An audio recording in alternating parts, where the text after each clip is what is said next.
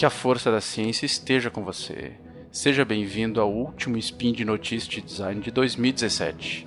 O Spin de Notícia é o seu giro diário de informações científicas em escala subatômica, trazido a você pelo portal Deviante.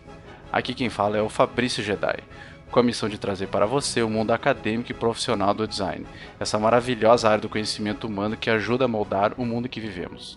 Hoje, dia 24 Nixian do calendário Decatrian ou dia 27 de dezembro do calendário Gregoriano, vamos falar sobre metodologias de projetos de design no Brasil. Começando por um olhar sobre os métodos projetuais de design do século XX no contexto brasileiro, e em seguida uma proposta de fusão de dois métodos projetuais para projetos digitais na web. Speed Notícias.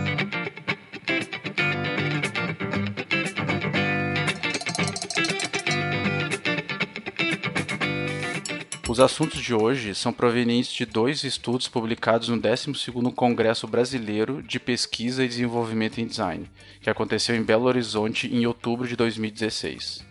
O primeiro estudo, chamado Revisão dos Métodos de Design Industrial no Final do Século XX e o Contexto Socioeconômico Brasileiro, de autoria dos doutores Gilberto Rangel de Oliveira e Cláudia Montalvão, da PUC-Rio, é, trata de uma interessante análise de três das principais metodologias de design do século XX que foram usados no Brasil e o seu impacto no ensino de métodos de design no cenário brasileiro. Mas antes, cabe aqui uma pequena explicação sobre o entendimento no campo do design para o significado dos termos metodologia e método. De acordo com Rosenberg e Eccles, no livro Product Design Fundamentals and Methods, abre aspas, metodologia de projeto é a ciência dos métodos que são ou que podem ser aplicados no projeto, fecha aspas. O Rosenberg e Eccles, eles consideram dois significados para o termo metodologia, com um deles sendo a ciência ou o estudo do método, e o outro, uh, o outro significado no caso, um corpo de métodos, procedimentos, conceitos e regras de trabalho empregados por uma ciência particular, arte ou disciplina. Em ambas essas leituras, o método ele é sempre parte integrante da metodologia é, onde representa o aspecto mais prático, né? E a metodologia normalmente é a parte do contexto, da área de estudo, da ciência, né? No, no entanto, é, acaba acontecendo uma mistura e essas duas palavras são utilizadas como sinônimos, né? Seguindo, as três metodologias ou métodos, né? destacados na análise do artigo estão entre as mais utilizadas no ensino de design dos anos 70, 80 e 90, respectivamente. Começando então pela metodologia de Bernard Lobach, que em 76 desenvolveu uma metodologia composta de uma fase de preparação, onde se analisa o problema, depois uma fase de geração, onde alternativas de solução são concebidas, seguido por uma fase de avaliação para a seleção de, das melhores ideias, né? E concluindo com uma fase de realização, onde a solução, enfim, ela é produzida, né? Caso o resultado não seja satisfatório, aí retorna-se à fase de preparação, que é a primeira fase, e se reinicia o processo. Apesar de ela ser bem linear, ela prevê essa coisa do loop né, do processo, que era uma espécie de um diferencial na época. Né? Não eram todas as metodologias que tratavam dessa forma a, a realização de um, de um projeto. A seguir, a segunda metodologia que é analisada no artigo, ela, é, foi, ela foi proposta por Gibbon Sip em 1984 e utiliza uma lógica um pouco diferente, onde procura classificar os tipos de problema que gerando, gerando uma espécie de taxonomia desses problemas, né? É, para ele, para o Bonsip, a metodologia ela deve apenas auxiliar o designer, dando uma liberdade para encontrar as soluções. As etapas do método dele são as seguintes: é, primeiro começa com uma problematização, depois uma análise. Esse tipo de análise pode ser sincrônica, diacrônica, de características do produto, né? depois passa por uma fase de definição do problema, depois a geração de alternativas, avaliação das alternativas, a realização e uma análise final. Apesar de poder ser realizado numa sequência linear, né, como toda metodologia, o BONCIP ele prevê caminhos secundários com avanços e, e retornos entre as etapas. Né. Por fim, em 98, o Mike Baxter ele propôs uma metodologia mais abrangente do que esses predecessores, considerando aspectos de marketing e de inovação, que era uma coisa que não se tinha considerado muito antes, né? De forma que os projetos eles alcançassem um diferencial de mercado. É, pode ser considerado até como um precursor do design thinking, pois o seu método ele parte de uma necessidade de mercado e através de uma estrutura gerencial de projeto que envolve todos os setores da empresa é, e essa estrutura sendo articulada com a ajuda de alguns toolkits, né, uns kits de ferramentas aí para propor diversas propostas de solução, sendo a mais viável colocada em produção ou comercializada e enfim aplicada, né.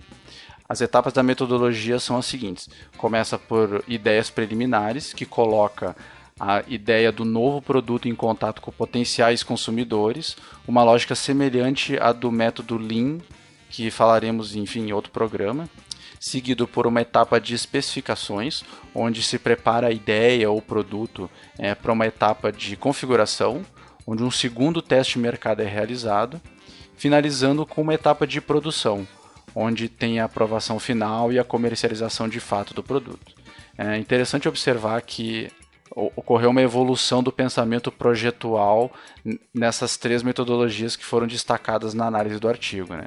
O pensamento projetual lá do Loba, que nos anos 70, ele era bastante cartesiano, era bem racionalista, embasado em tentativa e erro, basicamente. Né? E ele era bem baseado na, na, ideia da engenharia também, de seguir uma estrutura muito rígida. Né? A ideia do método do Boncip, né, nos anos 80, é um pouco diferente, ela já propõe ela já propõe relativizar o problema, considerar caminhos, tornar o processo de desenvolvimento mais fluido, né? E essa abordagem, inclusive, combina com a época que o Brasil vivia, que tinha final da ditadura e que simbolizou tempos de grandes mudanças, esperanças, novos rumos para a sociedade. Né? Então, ela estava de acordo também com o contexto brasileiro. Né? E, além das nossas fronteiras, outros fenômenos de mudança também se iniciaram nessa época, uh, onde foram se refletir anos mais tarde, onde o método do Baxter, nos anos 90, eh, representou a direção dessas mudanças para a integração, o compartilhamento de ideias e soluções para o pensamento mais globalizado. Né? É, para saber mais, é, vocês podem acessar o link para o artigo completo na postagem do episódio. Nosso próximo assunto também é sobre um estudo metodológico, mas ele tem um viés bastante diferente e ele também foi apresentado no 12º Congresso Brasileiro de Pesquisa e Desenvolvimento em Design.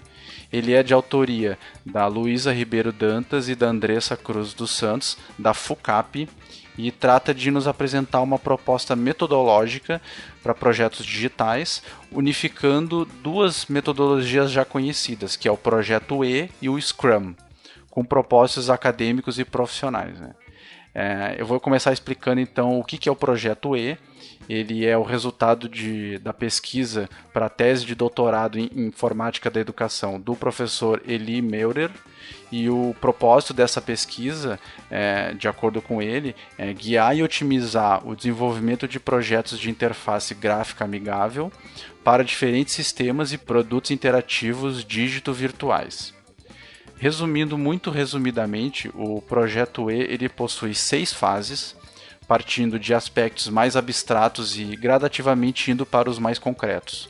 A primeira etapa é a etapa da estratégia, envolvendo a análise preliminar e a contextualização do problema, seguido de uma etapa de escopo, com a definição do problema e uso de ferramentas como painel semântico, entre outras.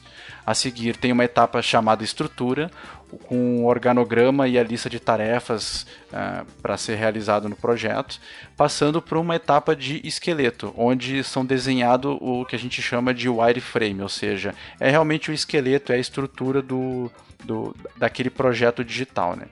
A seguir tem a etapa da estética, com a parte da identidade visual, seleção de cores, tipografia, detalhes de interação. E por último tem a parte da execução, onde é a implantação, testes, né, refinamento da ideia. Né? O Scrum ele é uma metodologia de projeto ágil e ele trabalha basicamente com a lógica de etapas ocorrendo em sprints, que são momentos de grande interação da equipe num espaço relativamente num tempo curto, onde ocorre uma grande geração de ideias e propostas, né? E ele tem a ideia principal de controlar processos empíricos, mantendo o foco na entrega de valor e no menor tempo possível. Esses processos empíricos, uh, o Scrum ele, ele classifica basicamente em três: é a transparência, que tem o foco em visibilidade do resultado, a inspeção, que é a revisão constante dos processos, e também a adaptação. O Scrum também possui alguns papéis, que é o time Scrum, que é o grupo de pessoas que realiza as tarefas, o Scrum Owner, que é a pessoa que supervisiona cada tarefa, e o Scrum Master, que é a pessoa que gerencia o processo como um todo. As autoras elas realizaram uma pesquisa com profissionais de projetos digitais, buscando conhecer os meios de desenvolvimento desses projetos. Dessa forma, elas puderam obter um panorama que permitiu elaborar uma estrutura preliminar para a fusão dessas duas metodologias, do projeto Way e do Scrum. E no final do artigo elas propõem então a metodologia que elas chamam de E-Scrum, onde basicamente as etapas do projeto E elas são realizadas no formato de sprints que o Scrum propõe. Além de eles adotarem também a parte dos papéis de Scrum Master, Scrum Owner e Team Scrum. Né? Para saber mais, é, vejam então o link para o artigo completo na postagem do episódio. E por hoje é só. Agradecemos muito aos comentários de vocês, ouvintes do Spin de Notícia. A participação é fundamental para o crescimento desse projeto. É, aproveita e deixa lá o comentário sobre esse episódio, uh, dando dica, criticando, opinando, enfim, vamos continuar o assunto porque ele rende bastante. O Spin de Notícia só é possível acontecer por conta do apoio de diversas pessoas ao patronato do SciCast, tanto no Patreon quanto no PagSeguro. Se você gosta do nosso trabalho, eh, nos ajude a levar a ciência ainda mais longe, tornando-se um patrono ou divulgando para os seus amigos e colegas os nossos projetos. Um grande abraço, um feliz 2018 e que a força do design continue sempre conosco.